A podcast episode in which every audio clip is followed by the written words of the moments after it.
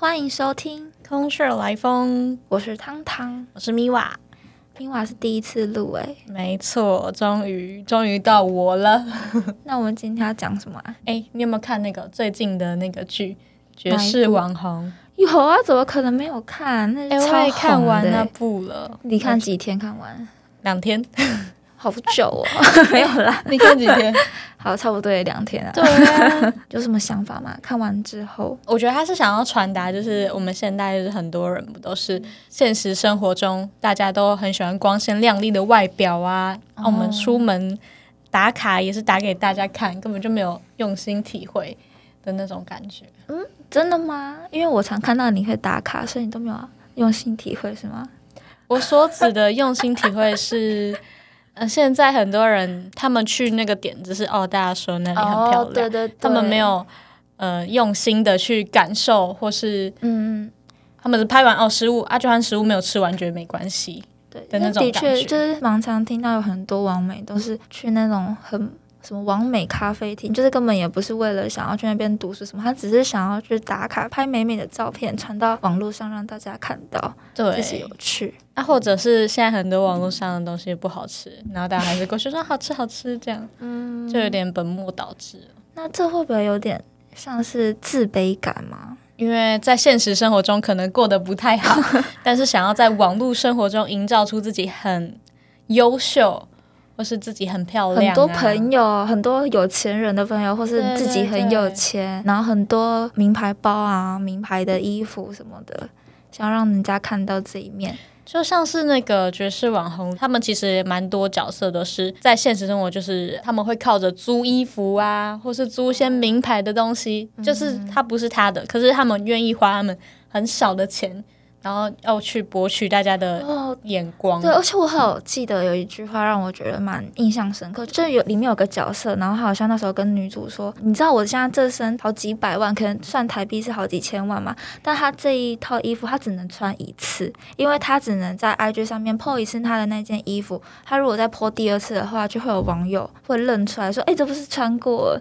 我想说，天哪，这是有钱人的世界，真的很恐怖。就是你衣服已经很贵，然后你只能穿一次，超夸张的，完全我也觉得很夸张，完全无法想象。但我自己，嗯，我自己的话，嗯，如果我在社群上面有有发过一次，我就会哦，可能我下次想要去哪边拍照的话，我就可能就不会穿那一件。对，因为还是对对对，就是我们的顾虑是想说，哦，我们已经在社群上面穿过啊，可能，可是我平时还是会穿出门。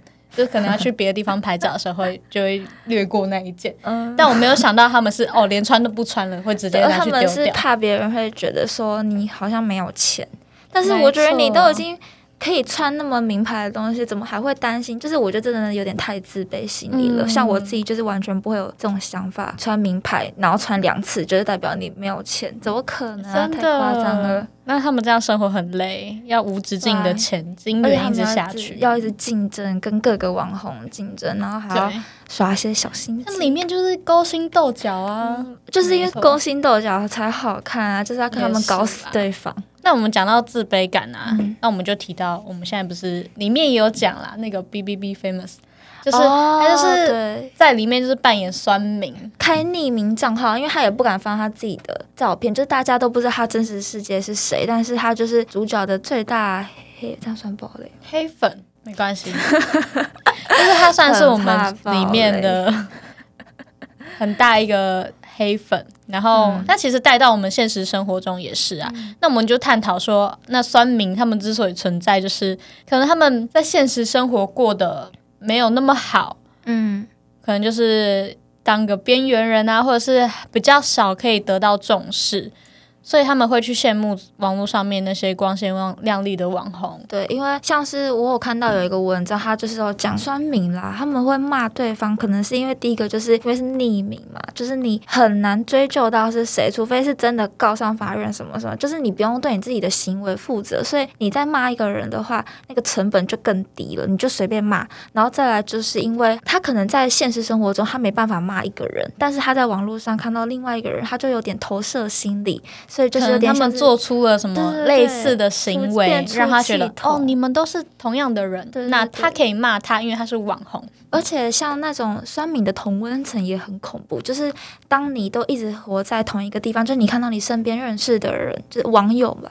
都是在骂同一个人，可能觉得我现在的行为就是对的，你不会觉得你自己有做错，而且你可以在网络上因为骂人而找到朋友。就是可能有些人他们在现实生活中无法有那种认同感，但他们在网络上却找到了，但是是透过骂人，所以我觉得这很恐怖。其实这蛮细思极恐的，因为他是在网络上做这种有点算害人、伤天害理的那种事情，而找到他们对人生的价值。找到自我价值，这其实蛮恐怖的。真的，我也觉得这样的行为，就是其实对他们来说，他们一定觉得哦，没有差，我只要在那边键盘上，我就可以交到朋友。诶，大家终于认同我了，那他们就会觉得哦，没关系。但其实对我们来说，这是这是一件非常不好的事情。真的啊，因为像是很多像韩国或是外国都有案例，一些网红或是一些明星，他们就是因为被酸民或是那种网络的言论而。搞到就是可能自杀或者伤害自己，对忧郁症，他会觉得我是不是真的就是他们所说的真的啊？因为你其实很少人第一第一瞬间被骂，会思考说，哎，这个人是不是家庭环境不好，或是他在他在这个世界里就是边缘，这不可能。他一第一时间一定觉得是我自己有错，所以会陷入忧郁倾向是很正常的事情，所以这很恐怖。而且如果是。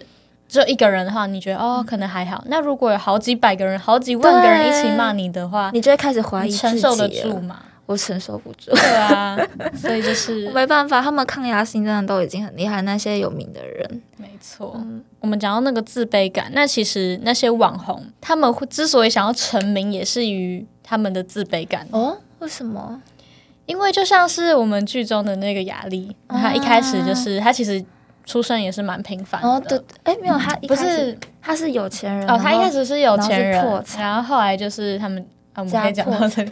反正一开始就有讲，应该是有。好，反正就是他后来就是家道中落嘛。嗯。那后来呢？因为他就是继续平凡的过日子，就像我们现在这样子。嗯。然后，直到他遇见了这个网红圈，对，所以他开始要去探探探究他们之所以为什么那么赚钱啊的原因。那也是因为他的自卑感的出现。那他自卑感的出现就是，哦，他们可能身上好几万块的名牌包，他要花一辈子或是好几个月的薪水才赚得起来。可是他们就觉得没关系啊，穿一次就可以丢。所以他的自卑感慢慢的浮现出来，所以他就立志成为一个有名的网红。这样，所以这就是那个我们提到的，从底层的不断往上爬。那这样的心态和背后的说法就是补偿作用啊，就是用来消除我们自卑感啊，然后追求更加卓越。米娃是心理师吗？嗯，我不是心理师，我是看那个我们风传媒的文章，我们就可以多多少少得到一些。天哪，你看风传媒的文章就可以当小小的心理师。没错，那大家可以多去看哦。对啊，其实我觉得像我们可能在看剧的时候不会想这么多，就只会觉得这是一部斗心机的那种社会剧，但是其实。把它摊出来讲，其实里面讲到好多，我觉得很有趣。就像是你刚刚讲的，其实有可能徐雅丽就是那个女主角，是不是因为自卑感才踏入？虽然她在剧中可能就是表现的好像她。不在乎这些金钱，但是他后面他心态有开始有点转变，因为他可能就开始变有名，什么什么的，这些都不会讲，你要自己去看。反正就是我觉得他就是跟正常人一样，就是我们每个人可能都会遇到这种状况，就是我们可能都觉得我们不会拜金，我们不会爱慕虚荣，但是我们。真的到那时候，我们如果有了那个能力赚那些钱，我们会不会其实也会变得像我们刚刚讲的那些会穿一次名牌衣就丢的那种网红啊？嗯，所以这其实都是很有趣去思考的、去探究的。对对对对对。但就是从那个文章上面就可以得到一些不同方面的、不同角度的分析，所以我觉得是很不错的。对啊，哇哦，咪娃心理师，以后都要这样叫你。什么咪娃心理师？好啦，那我们今天的节目就到这里喽，谢谢大家的收听，那我们下次再见，拜拜，拜拜。